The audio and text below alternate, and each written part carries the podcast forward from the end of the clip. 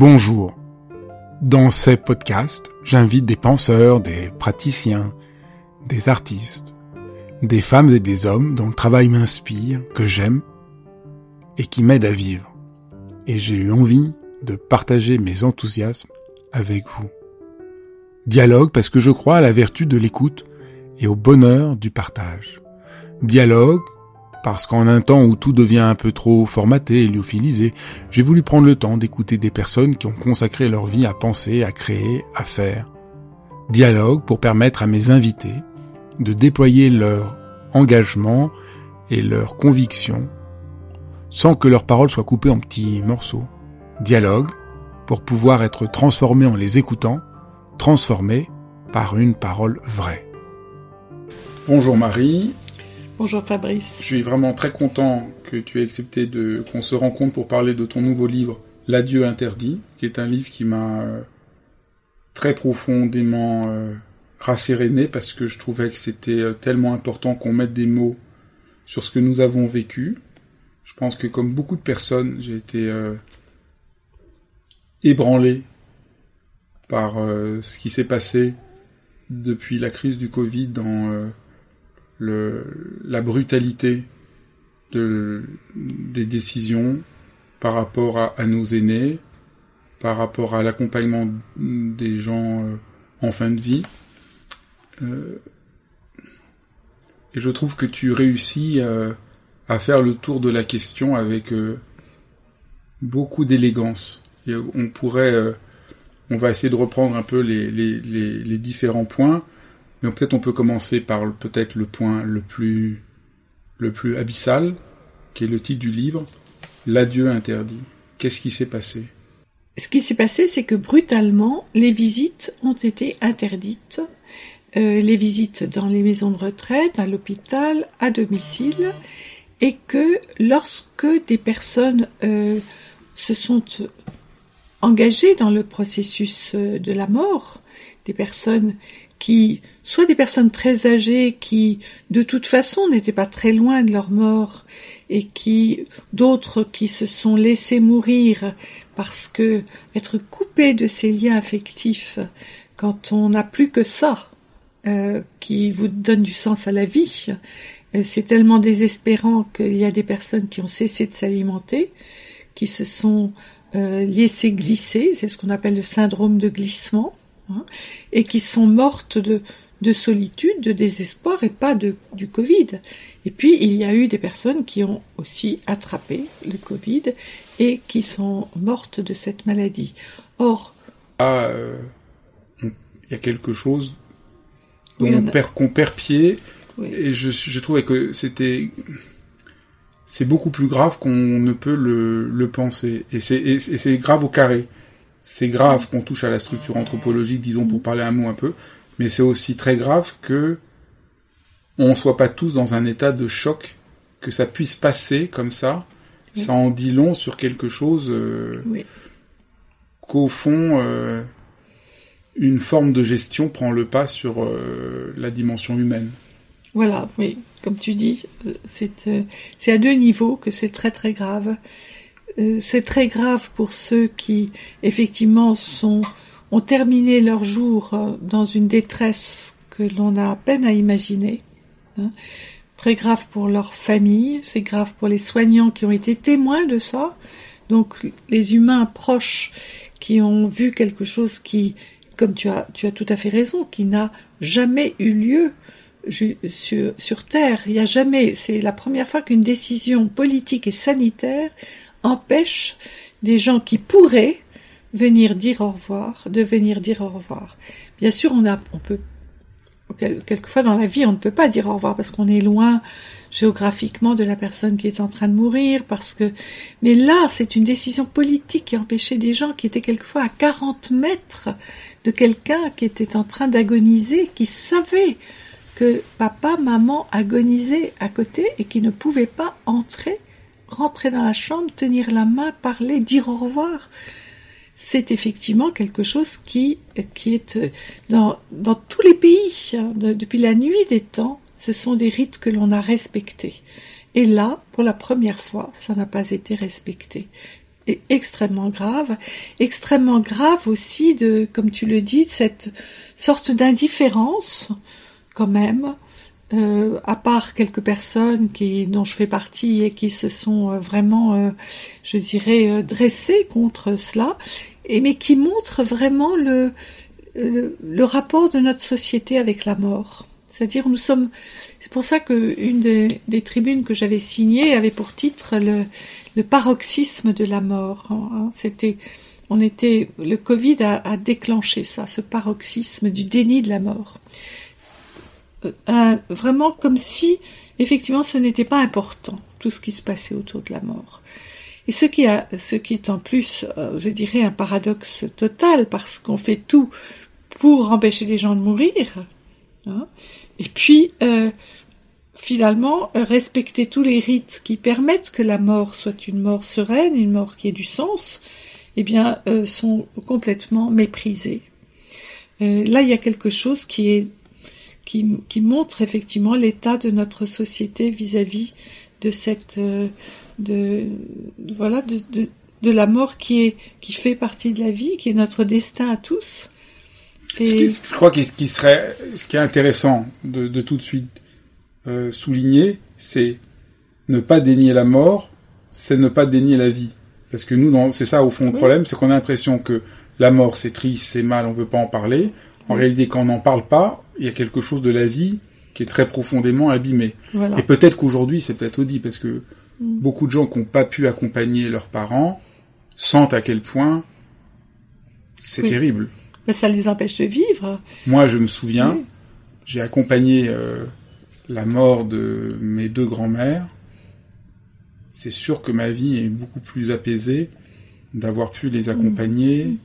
d'avoir pu euh, témoigner de l'amour que j'avais pour elles euh, à ce moment-là, mmh. et de sentir que au fond, mes deux grands-mères sont mortes accompagné et, et, dans une forme de, de paix euh, réelle, ça change à jamais une existence de pouvoir être témoin de ça. Ça donne à la vie euh, une, une, une, euh, une, richesse. Donc c'est important de tout de suite souligner que ton livre et ton souci, c'est pas au nom d'une morale éthérée, de principes abstraits, d'un truc sur la mort, c'est au fond euh, la défense de notre humanité euh, profonde. Oui, comme tu dis, la, mort fait partie de la vie et euh, toute personne qui a été, qui a pu accompagner quelqu'un, sait une fois pour toutes que la mort fait partie de la vie. C'est hein. ça. Et donc il va vivre avec cette voilà cette acceptation que la mort fait partie de la vie et que du coup elle donne beaucoup d'importance à la vie et par exemple des enfants que l'on écarte euh, de, de la chambre où quelqu'un est en train de mourir, c'est une grave erreur. Souvent les enfants ont envie d'entrer parce qu'ils savent très bien au fond d'eux-mêmes qu'ils vont faire une expérience euh, importante pour eux, pour leur, euh, leur avenir. Et quand les enfants viennent et qu'ils se, ils peuvent dire au revoir, comme tu l'as fait avec ta grand-mère, qu'ils peuvent donner quelque chose, un dessin. et c'est l'enfant reçoit un double message. Et la mort fait partie de la vie et en même temps, c'est parce que la mort est dans nos vies aussi que nous sommes en, en lien les uns avec les autres, dans un lien de solidarité, d'amour aussi. Parce que ce qu'il observe l'enfant, c'est que bon, le parent à qui il dit au revoir, c'est des mots d'amour qu'il lui dit le parent qui s'en va ou le grand-parent qui s'en va, ce sont des mots d'amour qu'il donne. En fait, c'est l'amour qui circule dans les derniers moments de la vie, c'est pas autre chose. Hein. Donc c'est pour ça qu'au fond, tu as raison, c'est ça. L'adieu interdit, c'est l'amour interdit. Oui, oui. Moi, je pense que c'est ça. Oui, parce que qu'on comprenne bien, c'est ça. Oui, parce que effectivement, ce qui s'échange dans les derniers moments, c'est de l'ordre de l'amour. Alors là, je peux le dire, quel que soit l'âge de la personne, quelles que soient ses croyances, ça n'a rien à voir. C'est là, c'est de l'amour qui circule. Et c'est ce que, et c'est là que, c'est, c'est pour ça que c'est une initiation, l'accompagnement. Parce que on se dit, tiens, cette personne, je ne la reverrai plus jamais, et le plus jamais est, lourd, hein, plus jamais. Mais avant de partir, elle m'a dit qu'elle m'aimait. Et j'ai pu le lui dire. Et ça reste entre nous. C'est clair. Dans un lien qui, qui dépasse la mort. Hein. Moi, j'aime beaucoup cette phrase qui dit que la mort fait, met fin à la vie, mais pas à la relation. Hein.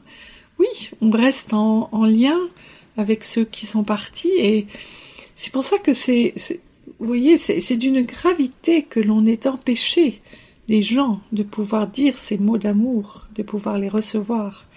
On a abîmé leur vie.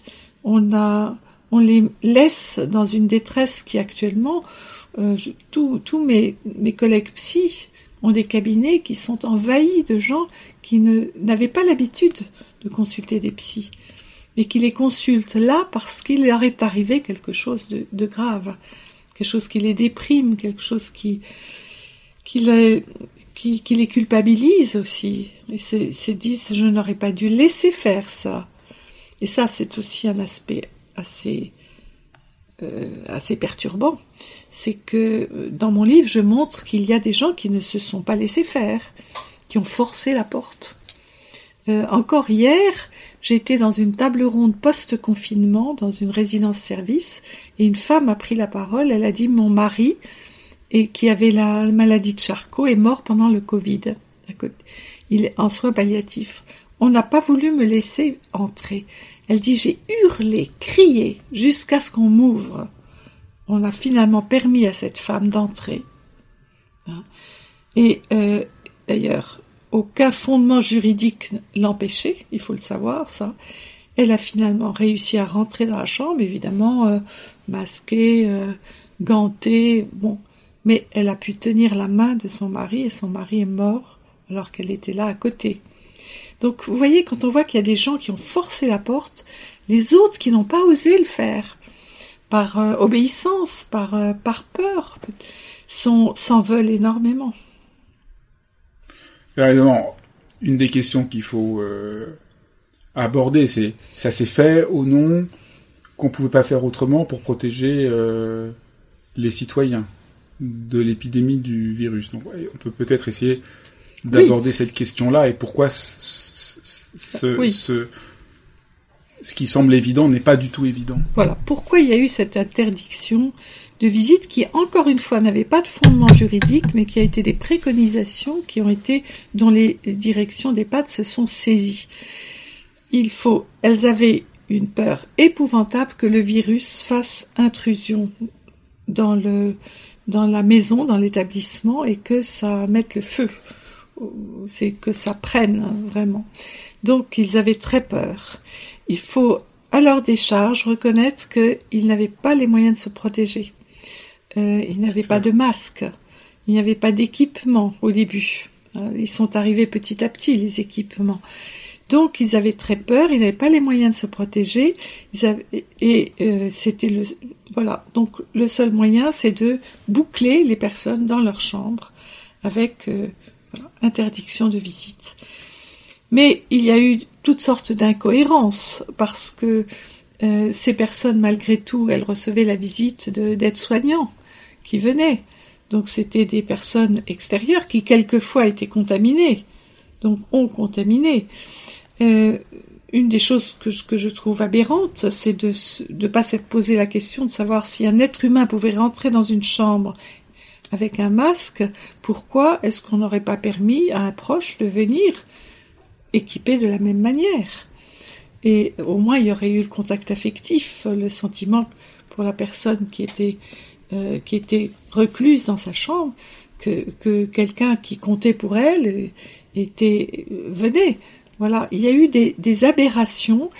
Euh, je crois que tout le monde a été pris de court, que c'était donc on peut à la fois comprendre hein, des mesures euh, aussi aberrantes et en même temps les dénoncer parce qu'il ne faut absolument pas que ça se reproduise. Bon, c'est on a, il faut tirer les leçons de tout cela. Et mon livre, c'est ça aussi. Hein. C'est aussi, euh, voilà, il s'est passé quelque chose qui n'est qui n'est pas acceptable, qui était voilà, on a, on peut comprendre aussi que ça soit passé. Aujourd'hui, euh, il y a absolument une réflexion à avoir, et d'ailleurs, j'entends que euh, il n'est pas question d'interdire une visite, qu'elles doivent être évidemment, elles sont limitées, elles sont encadrées, mais on ne peut pas euh, décréter cette coupure affective qu'il y a eu avec des personnes vieillissantes et qui sont qui sont tristes et déprimées, mais mais a fortiori avec des personnes qui vont mourir. Moi, je, je me souviens donc j'avais fait une vidéo après la déclaration du Premier ministre parce que j'étais tellement ébranlé en essayant de dénoncer la situation et en confrontant. Mais tu en parles aussi euh, dans ton livre avec euh, Antigone, en pensant évidemment à Antigone qui préfère euh, mourir que ne pas enterrer son, son, son, son frère, qu'empêcher d'enterrer un mort, c'est quelque chose de... Enfin, c'est... Et j'avais avant de la faire, parce que je, je sentais ce poids social que c'est fait au nom de la santé, je me souviens, j'avais appelé un de mes amis qui travaillait à l'hôpital et qui était donc au sommet de la difficulté euh, par rapport au Covid, et je lui dis qu'est-ce que tu en penses? Et il me dit, il m'a dit, cette, qui m'a beaucoup frappé, il me dit le, le gouvernement nous donne un équipement pour soigner les gens, comment il pourrait ne pas donner un équipement pour aider les gens à enterrer leurs morts? Et ça m'avait, ça m'avait, oui. Je, une aberration de plus. Absolument. Que, Oui. Bien sûr, il y a l'urgence, bien sûr, on ne peut pas tout faire, mais, mais, mais il y a quand même un interdit à ne pas franchir qui est d'empêcher quelqu'un d'enterrer les morts. Et Mais par exemple, euh, rien, on n'a jamais prouvé que un, mort dans un cercueil, hein, si on est à un ou deux mètres du cercueil autour, le cercueil ouvert, on puisse constater la mort, voir le visage, faire ce, rituel qui est de, se réunir autour du cercueil, je ne vois absolument pas pourquoi ça n'a pas été possible. Le, virus, le virus qui, est à l'intérieur d'un corps qui est mort, hein, qui là ne peut pas sauter sur les, gens qui sont à, un ou deux mètres. Hein. donc euh, c'est Là, c'était totalement aberrant. On m'a même, euh, je, donne la parole à, à Christian de Cacré, qui est un, directeur d'un service funéraire, qui me raconte que euh, par peur des, des, gens qui travaillent dans ces services n'osaient même pas porter le cercueil pour l'entrée à l'intérieur d'une église par peur d'être contaminés par le cercueil lui-même.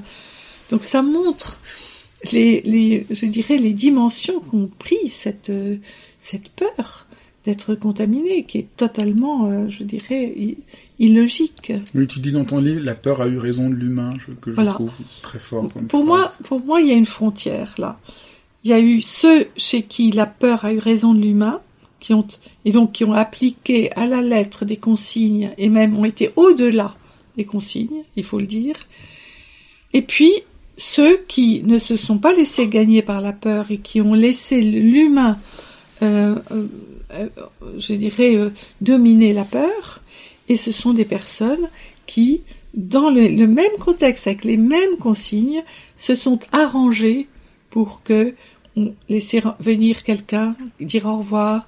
je sais que par exemple dans les hôpitaux, dans les réanimations, les gens mourraient sans un proche à leur côté. Hein, et qu'il y a des infirmières qui ont pris l'initiative de d'appeler, d'enregistrer la voix d'une compagne, d'un compagnon, de la diffuser à l'oreille. Il y a eu des initiatives comme ça qui étaient vraiment humaines pour essayer de, de je dirais, oui, de faire passer l'humain. C'est très émouvant. Au-dessus de la peur. Je trouve c'est très émouvant et que tu donnes beaucoup de témoignages on voit des gens qui, euh, quoi qu'il en soit, maintiennent euh, l'humanité et inventent quelque chose. Moi, pendant le confinement, il y a, du coup, il y a, j'ai reçu un message d'une dame qui me dit euh, sa fille qui était jeune euh, infirmière, c'était son premier poste. Elle assiste euh, à la mort de quelqu'un et on doit mettre la personne dans un sac. C'était vraiment quelque chose dont tu parles aussi. Et, la, fille lui dit le soir, maman, j'ai pas pu faire autrement, je l'ai recoiffé. Elle me dit c'est idiot parce que mm. personne n'a vu, mais je pouvais pas faire autrement que la recoiffer. Oui, oui. Et ça, ça mm. m'a complètement bouleversé parce mm. qu'on se dit à côté de la violence insensée euh, de ces décisions, il y a partout des êtres humains et je trouve c'est très beau parce que cette jeune fille, elle a aucune, elle a pas fait de cours d'éthique, elle a pas d'éducation, mais elle sent parce qu'elle est humaine au fond d'elle-même Voilà. Que ce geste-là, c'est fondamental. C'était un geste, voilà, d'humanité qui est, euh, oui, c'est, tu as, tu as raison. C'est, il y a des personnes qui ont senti qu'on ne on pouvait pas laisser partir quelqu'un, voilà, sans sans ce geste. Sans... Il y a des beaucoup de soignants aussi qui ont qui ont eu des gestes d'humanité. Alors ce sont des des on, dit les, les, Antigones des temps modernes, mm. hein, c'est, qui ont eu des gestes d'humanité totalement contraires aux consignes données, complètement qui, voilà, qui faisaient fi des, des gestes barrières parce que elles sentaient que ça ne pouvait pas se passer autrement. Euh... Tu parles aussi dans, dans, dans ton livre que euh, il y a une sorte d'exagération dans les médias de la gravité de ce qui se passait euh, dans les EHPAD, qu'il y a quelque chose là qui s'est emballé de la gravité de... que qu'il y a une sorte de que, que dans les EHPAD on a beaucoup parlé de la catastrophe, que du nombre de morts et de l'entrée du virus. T'essayes de, de, de, de mettre les choses un peu en. Oui, on, on, a beaucoup, oui, au début, on a beaucoup paniqué en, en donnant des chiffres qui n'ont jamais été atteints, 100 000 morts dans les EHPAD. Enfin, bon, ça n'a, en fait, euh, il y en a eu 15 euh, 000. Hein. Euh, oui, il y a eu de toute façon, le traitement médiatique, euh, de façon générale, était très anxiogène. Hein. C'était vraiment, euh, c'était difficile aussi euh, de, à la fois de, de s'informer parce que c'était important de s'informer, en même temps de ne pas se laisser complètement happer par le, oui, l'anxiété qui était diffusée du matin au soir. Moi, je pense que ça c'est très important parce que disons, on voit bien contre ce, contre quoi on lutte. C'est-à-dire, il y a l'évidence, vous vous rendez pas compte, le virus est dangereux, il faut prendre des mesures. Donc c'est ça le discours. Je crois que c'est important ce que tu dis. Euh, c'est important d'informer, mais c'est important de prendre aussi de la hauteur, de mettre en perspective et de ne pas être collé dans l'immédiateté. Essayer de faire ce que tu fais dans ton livre, c'est quand même euh, maintenir l'humanité ou ce que j'appelle dans mon langage essayer de préserver une forme de sérénité euh, mhm. quand, quand, tout s'effondre et de pas perdre pied là. Je crois que c'est vraiment important et c'est aussi singulier que notre temps a du mal à faire ça. L'idée de prendre de la hauteur, d'essayer de penser un peu ce qu'on mhm. fait. C'est on est pris dans l'urgence. Il y a, y a le, il y a le Covid, c'est dangereux, donc on fait ça. Mhm. Et l'idée, est-ce qu'on peut juste prendre du temps pour penser, non. Du temps pour répéter inlassablement la même information qui nous fait perdre pied, oui. Mais un temps pour simplement poser une question, non. Je trouve que c'est que c'est que c'est alors tu poses une question très intéressante qui est débattue en ce moment. Là, je, je lisais un article ce matin dans la Croix pour savoir est-ce que on peut avoir une réflexion éthique dans, dans les situations d'urgence. Alors il y a des philosophes qui disent non, que dans l'urgence on obéit aux consignes. Et puis, euh, moi, je suis pas d'accord avec ça. Je pense que, et même, je suis, je serais pour qu'il y ait une éthique d'urgence. C'est-à-dire, je pense que on peut réfléchir, même si euh, il y a, euh, il y a un danger. Il y a, je, je, pense que la réflexion ne doit pas être absente. Parce que à ce moment-là, bon, si on met la réflexion simplement quand tout va bien, bon, c'est, ça n'a pas beaucoup de sens il y a, il, devrait y avoir une réflexion éthique. D'ailleurs, en fait, quand on parle d'éthique, il y a l'éthique collective, mais euh, tous les exemples que nous avons cités là, c'est une éthique individuelle. Quand une infirmière dit moi, en mon âme et conscience, je ne peux pas ne pas faire un geste d'humanité, c'est son éthique qui le lui dicte. Bon, il y a l'éthique individuelle, hein, il y a l'éthique collective, l'éthique au sein d'un établissement, mais je, pense que, alors, en, situation d'urgence, l'éthique du, du, chef d'établissement est très important, parce que c'est lui qui donne le ton. Et je vois bien, euh, parce que j'ai eu au téléphone des directeurs d'EHPAD, il y en a qui ont été très humains, il y en a qui ne se sont pas affolés. Hein.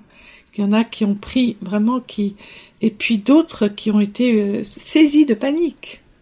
Donc euh, là aussi, mais quand le directeur d'un établissement a une, certaine éthique, une certaine qu'il pense aussi qu'il ne veut pas justement régresser par rapport à tout, toute la réflexion qui, existe depuis euh, des années sur une prise en charge humaine des personnes âgées, qu'il y a il y a toute une tout ça ne peut pas juste être, euh, je dirais, volé en éclats parce que l'on veut sauver la vie biologique de ces personnes âgées, parce que là aussi c'est quelque chose d'important. On a voulu préserver la vie biologique, mais comme on l'a, dit depuis tout à l'heure, c'est que en fait on a nuit, puisque on a, euh, on, s'est aperçu que les personnes étaient dans la solitude, dans la détresse, que des personnes se laissaient mourir. Donc en fait, en voulant protéger la vie biologique, on a nuit sur d'autres plans. Et euh, important. je cite euh, Cynthia Fleury, cette expression qu'elle a et que j'aime beaucoup, quand elle dit que la vie est indivisible, elle est biologique, elle est affective, sociale, euh, démocratique. C'est-à-dire que il faut tenir compte de, des liens que les gens ont, hein, de leur euh, de leur place dans, une famille, et puis de leur volonté démocratique. Ça veut dire est-ce qu'on a demandé aux personnes que l'on a confinées si elles étaient d'accord avec euh, ces mesures, c'est-à-dire ne, ne, plus voir du tout leurs proches. Est-ce est-ce qu'il y a une réflexion? Non. Alors maintenant, on dit qu'on ne peut pas prendre des décisions à l'intérieur d'un EHPAD sans consulter euh, les personnes concernées. C'est-à-dire que, alors, parmi les personnes concernées, il y en a qui veulent être protégées à tout prix. Oui, il y en a qui veulent, qui sont d'accord pour un confinement strict. Et puis d'autres non.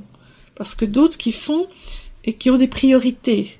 Quelles sont mes priorités? Est-ce que c'est de, de sauver euh, deux mois, trois mois, deux ans de vie? Quand vous avez 95 ans, 96 ans, vous n'êtes pas très très loin de votre mort Est-ce que je veux sauver ces années ou est-ce que je préfère vivre le temps qui me reste en prenant le risque de mourir, mais en voyant ceux qui comptent pour moi, en voyant mes petits-enfants, en, en pouvant parler avec mes enfants?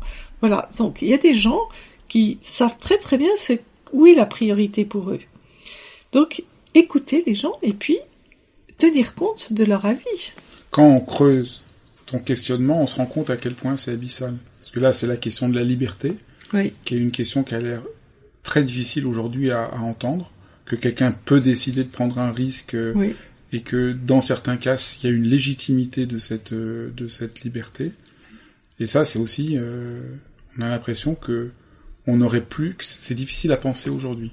Oui. La, question que tu as dit, est-ce est que la pensée a encore un sens? Et on voit mm. bien que ça, c'est c'est ça que je trouve que mm. ça pose plein de questions absolument euh, centrales. Moi, je suis étonné, moi qui suis philosophe, d'avoir entendu tant de philosophes expliquer que la philosophie n'est pas nécessaire euh, en temps de crise. Alors que moi, je dirais, c'est là. Moi, je mm. n'ai jamais eu autant besoin de philosophie que pendant le, confinement pour euh, justement ne pas être mm. collé à l'immédiateté qui rend bête. Mm. L'immédiateté de nos émotions nous rend idiots, mm. l'immédiateté de nos peurs nous rend idiots, et qu'au fond, euh, pouvoir prendre un peu de hauteur, questionner, juste questionner. Et, et la troisième chose que, que, que tu dis qui, qui, qui m'ébranle beaucoup, c'est qu'on se rend compte que c'est parfois des gens les plus simples confrontés au terrain, mm. qui manifestent un sens éthique et une capacité de penser, là où, soit, où nos penseurs euh, sont complètement mm. euh, déconnectés euh, du sol. Et je trouve que ça, ça m'a aussi, mm. pendant que tant de philosophes expliquaient des choses absurdes, on voit des gens, des soignants ordinaires qui montrent par leur engagement qu'ils ont beaucoup mieux compris ce que nous a l'héritage de la grande culture occidentale de penser. Et... Oui, oui, ça, absolument. C'est, ce que, voilà, c'est cette éthique individuelle qui est que certaines personnes ont, je dirais, naturellement, hein, qui est. Euh, il y, a, une expression qui que je trouve, euh, si on y réfléchit bien, on, on va vous dire euh, aujourd'hui, on va vous dire là, il faut peut-être reconfiner les personnes à risque. Alors je me suis dit, mais qu'est-ce que c'est que cette expression, les personnes à risque? Parce que nous sommes tous à risque. La vie est un risque. Moi, je peux être écrasé en sortant de ton immeuble. c'est un, la vie est un risque. Donc nous sommes tous des personnes à risque. Cette expression, elle est, elle est étrange. Ce qu'ils veulent Hein dire, c'est les gens qui ont plus de risques que, que... Bah, il y a plus. Est-ce qu'on a vraiment, honnêtement, est-ce que, est-ce qu'une personne de 95 ans a plus de risques que qu'un jeune qui, euh, bon, alors évidemment, peut-être euh, statistiquement, puisqu'on on, s'approche de la mort et que, mais pas, pas plus. Je, dirais que c'est cette notion de d'essayer de gommer le fait que la vie est un risque. Hein. C'est nous sommes tous à risque. Alors il y a par contre des personnes peut-être qui sont qui ont des fragilités plus importantes que d'autres. Ça oui. Hein.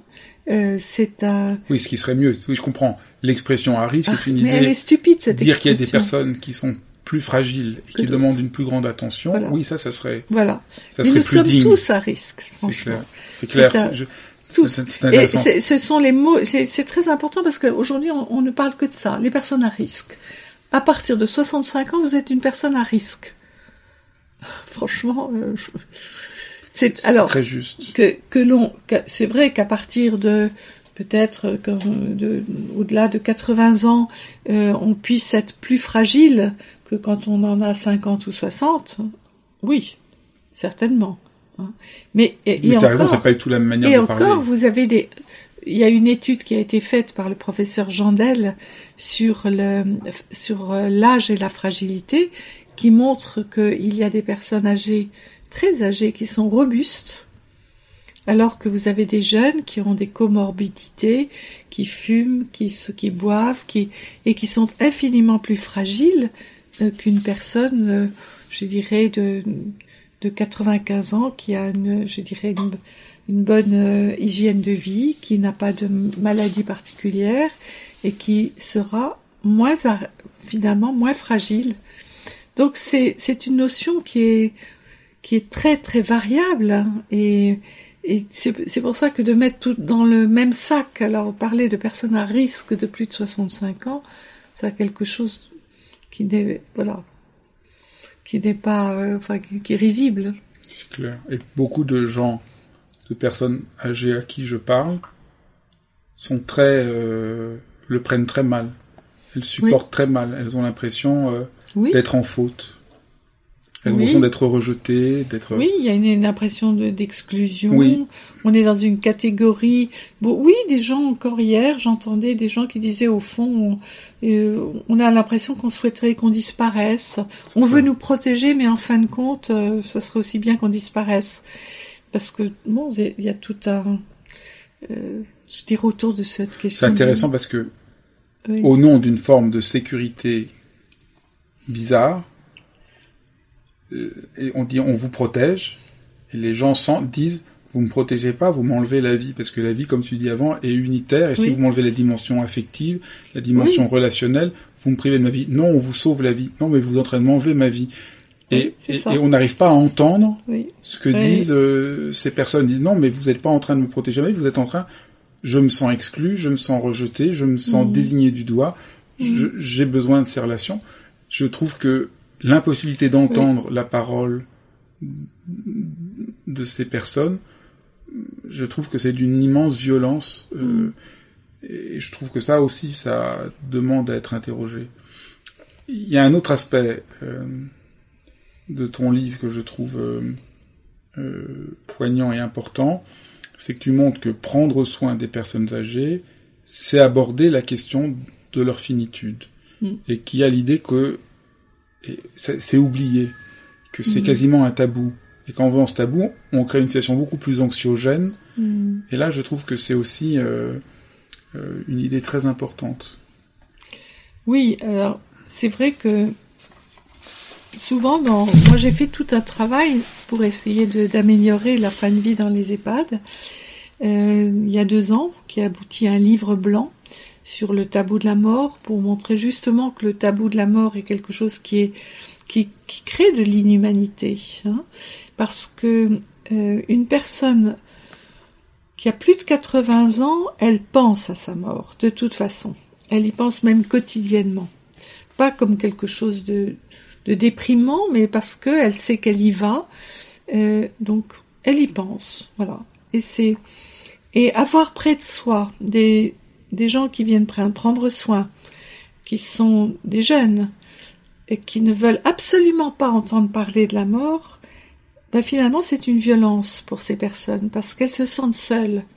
Je ne peux pas parler de ce qui occupe ma pensée avec un tel et un tel parce qu'ils ont peur de la mort. C'est comme ça que les personnes le sentent. Donc elles ont, évidemment, elles pensent à leur mort, mais elles pensent aussi à leur mourir. Comment je vais mourir? Est-ce qu'elles ont peur aussi euh, de... Elles, elles ont des, elles ont des, des souhaits importants, elles ne veulent pas souffrir, elles ne veulent pas être prolongées. C'est marrant parce que, euh, juste une parenthèse, on comprend, notre temps comprend que si euh, le parent d'un enfant meurt, il faut lui dire que si on lui dit pas, il est privé de la, de la suite de sa vie, que c'est important de dire la vérité à l'enfant. Maintenant, ça, c'est compris. Hmm. Ça a mis beaucoup de temps, mais on comprend pas oui. qu'à une personne âgée, il faut dire aussi la vérité, que c'est important pour elle. Je trouve que c'est frappant. Mais c'est pas seulement lui dire la vérité, mais c'est que cette personne, elle sait qu'elle n'est pas loin de la mort et elle ne peut pas dire sa vérité aux autres. Donc elle se sent très seule. Donc elle se sent seule, et puis après tu dis comme tu l'autre point donc je t'ai coupé, c'est qu'elle a une peur, et comme on peut pas aborder sa peur, on peut pas la rassurer, lui expliquer. Voilà. On peut pas parler avec elle de ce qui la préoccupe. Euh, elle a des voilà, on peut pas lui dire bah oui, euh, quand euh, ce sera le moment, bah nous serons là, nous ferons tout ce qu'il faut pour que vous ne souffriez pas, pour que vous ne soyez pas prolongé, pour que vous restiez dans votre lit et pas euh, que vous alliez à l'hôpital.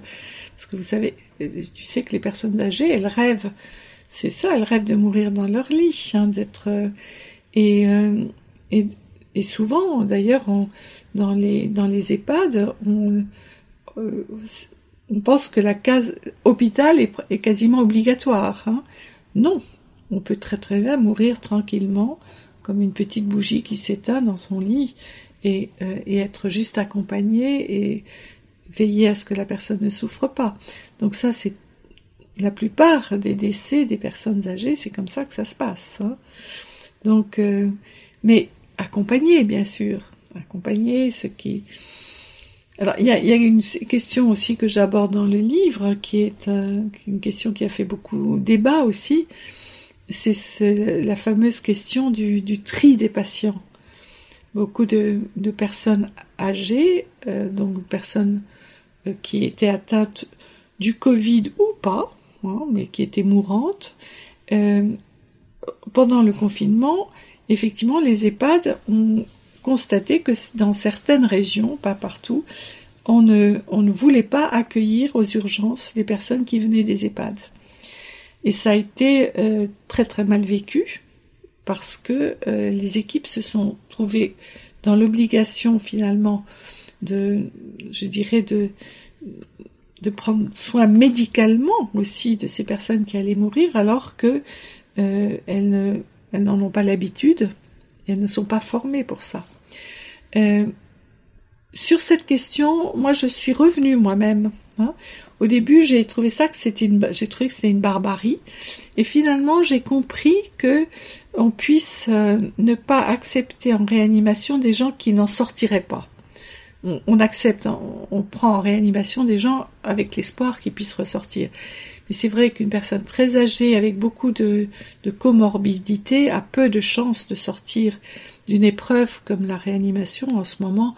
Euh, les malades atteints du Covid qui passent en réanimation, c'est restent trois semaines en réanimation, c'est extrêmement violent. Il y a, il y a peu de chances qu'une personne très affaiblie ait les chances d'en sortir. Donc il vaut mieux, effectivement, qu'elle meure dans son lit, là où elle est. Mais c'est une des choses que j'ai beaucoup aimé dans ton livre, c'est la manière dont tu expliques ton idée et comment sur le terrain tu as changé d'avis. Je trouve que c'est mm. un très bon exemple d'honnêteté. Oui, oui, parce qu'au début, j'étais comme tout le monde, j'étais assez choquée. Et puis j'ai fini par comprendre, et puis même je me suis dit, au fond, ces personnes, il vaut euh, même mieux qu'elles meurent dans leur lit, mais accompagnées. Alors c'est là où on voit que oui, mourir dans sa chambre tout seul, c'est ça, ce n'est pas acceptable. Accompagné avec euh, aussi, euh, je dirais, des euh, des médecins ou des infirmières formés au traitement de la douleur des, personnes qui pourraient mourir dans des agonies douloureuses, ce qui n'est pas toujours le cas, là aussi. Il faut le rappeler. Mais je dirais qu'il y ait une veille une veille médicale de façon à ce que ça se passe bien et que ça se qu'on puisse que les personnes puissent être accompagnées, entourées. Hein. Donc il y a effectivement toute une réflexion autour de la meilleure manière de mourir dans un EHPAD. Une des pistes que tu que avais évoquées dans ton livre blanc, que j'ai trouvé euh, juste tellement euh, simple et génial, c'est la aide d'honneur. Ah oui. Je crois que c'est vraiment important. Oui, le rituel de la Que tout le monde entende ça, parce que je trouve que mm. ça, c'est très important de, de, Très, très important. Je, je salue vraiment cette, cette EHPAD qui, euh, où la directrice, qui est une grande humaniste, a préparé toute son équipe pour réfléchir pendant un an à la meilleure manière de, euh, pour le corps de quitter l'établissement. Parce que pour l'instant, ce qui se passe souvent, c'est quand quelqu'un meurt dans un EHPAD. Bah, voilà, ce qui se passe, c'est que les pompes funèbres vont chercher le corps qui est sorti par la, la porte des, du, service, la porte des poubelles, en fait, on dit. Et c'est euh, la nuit, euh, à un moment donné où personne n'est là, ni vu ni connu, on disparaît. Et évidemment, euh, elle a fait faire tout un travail là-dessus. Et on s'est dit, au fond, c'est vrai, ces personnes entrent par la grande porte, on les accompagne, on prend soin d'elles. Elles ont plein de relations avec les autres. Plein de relations. Donc tous les gens autour voient d'un seul coup disparaître. Tel ami avec qui ils parlaient tous les jours n'est plus là. Quel message on leur envoie? Voilà. Le message qu'on leur envoie, c'est finalement, voilà, on disparaît. Cette personne n'est plus importante, on n'en parle plus. Alors que là, euh, ils ont mis en place une haie d'honneur qui est un très beau rituel que moi j'ai vu, euh, où le, les pompes funèbres vont chercher le corps dans, sur un brancard avec une couverture de couleurs.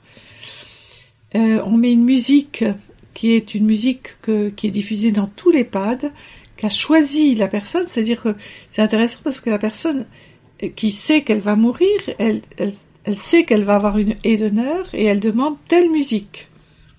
Donc on diffuse la musique qu'elle a choisie les pompes funèbres descendent avec l'ascenseur et dans le hall, il y a tout le, toute la résidence, tous ceux qui veulent, évidemment, personne n'est obligé, mais euh, les, les, soignants, les, les familles, euh, les, autres résidents descendent. Et il y a eu un moment de silence, et puis euh, le corps va donc passer au milieu de cette haie d'honneur et sortir par la grande porte. C'est aussi un moment, puisqu'au fond, la mort n'est pas cachée, occultée, elle est accueillie, c'est la sortie, la haie d'honneur, et c'est un événement qui clôture la relation avec euh, ce résident, eh bien, euh, les émotions sortent aussi, on peut pleurer, on peut se prendre dans les bras, on peut se réconforter. Et euh, depuis que cet EHPAD a mis cela en place, eh bien, il y a, a plus de tabou autour de la mort dans cet établissement. On en parle, comme une chose naturelle. Et on avait commencé comme ça, mais on, on pourrait clore notre entretien dessus. C'est en faisant cet accompagnement, c'est l'amour qu'on préserve. Parce qu'au fond, euh, enlever la personne par derrière et d'un seul coup, oui, parce qu'elle est morte, elle n'est plus là. C'est une atteinte à l'amour, au lien, à la profondeur du lien. Tandis que là, on honore le lien, on maintient. Je pense que ce que tu disais très justement, la mort, c'est la fin de la personne, mais c'est pas la fin de la relation. Et donc, en faisant ça, on préserve la relation, le lien, l'amour, et on préserve la vie. Et, les familles sont extrêmement reconnaissantes de, ce, de cela. Et là aussi, je ne sais pas pourquoi ça ne prend pas plus. Cette, euh, parce que ça fait quelques années quand même que ça existe, euh, qu'il y a eu une forme il y a eu un, il y a un film hein, sur la haie d'honneur, qui est une, il y a une vidéo. Je ne sais pas pourquoi ça ne donne pas plus d'idées ailleurs. Il y, a, il y a une résistance extraordinaire hein, autour de de la question de la mort. J'espère que les gens, en lisant ton livre, vont voir que la peur est mauvaise conseillère euh, en ces questions et qu'un peu de clarté, de lucidité, ça rend heureux et que ton livre fait un bien fou. Bah, moi, c'est ce que la première chose que j'ai dit, ton livre apaise tellement profondément, mm. comme euh, quand, quand un enfant a un chagrin, lui demander qu'est-ce qu'il a et accepter son chagrin, ça l'apaise et être dans mm. le déni. Euh, c'est la pire chose. C'est marrant parce qu'on comprend pour les enfants que le déni c'est la pire mm. chose, mais on ne comprend pas que le déni que nous avons euh, devant nos aînés est, est, porteur de eh de, de, de, nihilisme, de souffrance, de... Ben, merci infiniment. Je trouve c'est vraiment euh, important de pouvoir parler de tout ça. Merci beaucoup. Merci.